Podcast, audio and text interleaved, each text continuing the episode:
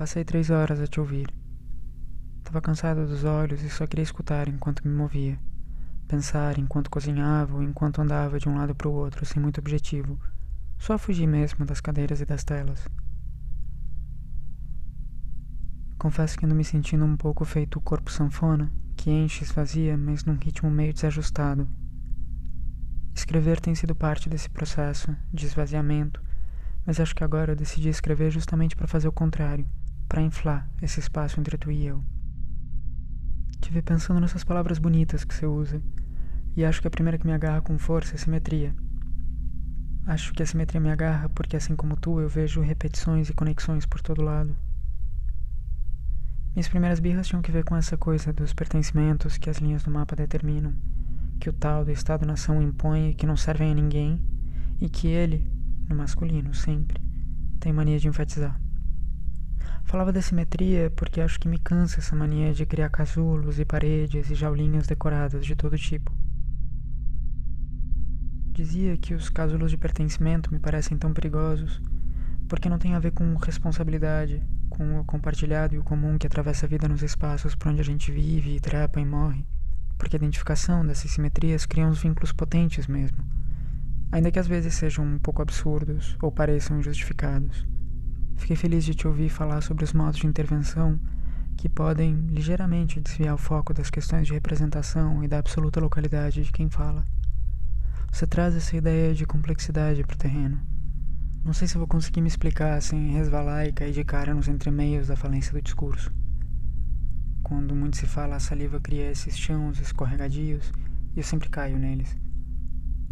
Acho que o que eu queria dizer mesmo é que, para além da especificidade das geografias, encontro eu também processos espelho, parecências e proximidades que me desatam memórias e que me fazem pensar em implicação, em imbricamento e, sobretudo, que me fazem pensar no olhar, no corpo do olhar, no corpo que se faz no olhar e de tanto olhar, corpo que, nessa distância fictícia que a gente produziu para organizar a vida, olha, corpo que olha. Talvez essa história de pensar o Atlântico tenha a ver com isso, com essa vontade de pensar uns terrenos menos sólidos, uns territórios que confundem, que são mais amplos e transformáveis.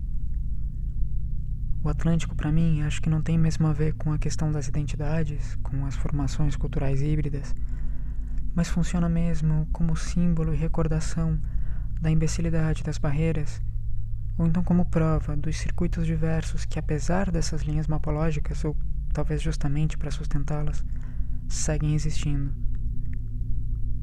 Eu falo do Atlântico talvez porque sou adepto de artisticidades Talvez porque sinto falta do horizonte que o mar algum dia me deu. Mas poderia falar da Nestlé ou da Bayer, da ExxonMobil e da Shell, das rotas de pilhagem e de morte que não se cansam de continuar. O Atlântico é provavelmente o berço dessa dívida de que tu falas, lembrei agora, e desse conjunto de horroridades e desavenças fabricadas, dessa história marítima de desgraças e arrastamentos e assassinatos planejados, e árvores cortadas e precariedades que jamais têm fim e que se situam sempre nos corpos das mesmas gentes que são cada vez mais. Mas eu fiquei me perguntando e queria te perguntar qual é o horizonte que emerge quando a gente assume essa dívida como impagável? O que é que essa impossibilidade põe na roda? O que, que ela traz para o centro? O que, que ela habilita? Pensava que essa dívida é ao mesmo tempo de ouro e de sangue e que ela dói dos dois lados. Eu vi a dificuldade dela em abrir o arquivo, em abrir o baú. Eu a ouvi uma e outra vez narrar o silêncio que envolve as fotos de família. Um silêncio que existe aqui e que existe acolá. Eu não sei se essas perguntas têm mesmo resposta e não quero soar aqui como buscador de milagres, mas é que pensava nessas dinâmicas de responsabilidade, nesse todo implicado que tu fala. E penso que o impagável ainda que dê a dimensão do tamanho do infinito que essa violência tão brutal, que essa violência total, repetida no tempo, produziu e continua a produzir mais e mais, esse impagável o que, é que ele faz, para além de situar as escalas. Porque tem também essa ideia de tempo, de uma repetição que se situa fora do tempo, porque não responde às lógicas de sequencialidade. Eu gosto dessa ideia. Mas esse fora do tempo que eu tô aqui associando às simetrias, que imagiar produz? Que imaginações e imaginidades ele abre? Porque ele desloca a gente mesmo, ele cria essa coisa sobre a qual fica difícil de operar. Lembro que eu te escutei falar da dificuldade de trabalhar com imagens num filme fora da ideia de tempo. E então tu falou dos cortes, que a resposta estava nas interrupções. Eu fiquei viajando aqui que o fora do tempo, se ele opera como corte, então fora do tempo não está no tempo, mas nas brechas de tempo que ele produz. Infla, enche de respiração. Podia ser uma espécie de vácuo também, um espaço comprimido em que as bordas de um lado do outro se tocam, se colam. Assim como contigo, a violência sempre foi um assunto que me ocupou. Mas acho que eu virei gente muito mais tarde. Nos últimos anos, vários anos na verdade, talvez uma década, tenho pensado nisso em relação às imagens. Não que seja preciso afastar do corpo ou falar da violência fora dele, pelo contrário mas acho que a saturação da violência que em algum momento parece se imprimir num corpo como o meu e que te impede de ver uma barata ser pisada porque tudo de repente vira muito de golpe tem a ver com as imagens de violência que não se quer olhar, mas que nos invadem mesmo. Talvez sejam elas uma espécie de dispositivo simétrico, de dispositivo espelho, que mesmo que não toque, agride e penetra na pele, evoca a memória de uma dor vivida ou assistida e que fica impossível de lidar. Mas eu dizia da violência dessas imagens. Esses dias eu me deparei com um filme de um alemão cabrão que teve lá no sul e filmou uma comunidade indígena fazendo áreas e gestos de faroeste do sertão catarinense. Eu não queria assistir aquilo de novo, tão didático e violento sobre a colonização me parecia. Mas eu não conseguia deixar de ver, eu não conseguia parar de olhar. Quando eu fechava os olhos, eram aquelas imagens que me vinham à cabeça. Quando decidi trabalhar, das primeiras coisas que fiz foi assistir o filme em câmera lenta, seguindo a lógica das análises. Mas tinha ali um corpo de mulher tão bonita e tão doce que parece que não me deixava ver. Acho que aquela doçura fazia o todo tão totalmente violento e brutal que eu passei semanas sem conseguir voltar a assistir o filme inteiro. Tempos depois, quando já estava jogado e submerso em documentos, Vi por acaso uma foto daquela mesma época que teve gerando umas polêmicas porque mostrava os seios de uma índia. Quando eu fui ver com atenção era ela, a mesma mulher, ainda que dessa vez sem sorrir, fixada fria numa imagem dos arquivos da cidade de Birama que tinha sido usada só para ilustrar um artigo que a outra coisa qualquer se referia. Quando li a legenda foi mesmo como levar uma facada. Passei uns minutos, não sei quantos, fora do tempo, na brecha inflada do relógio, olhando para a parede, tentando digerir.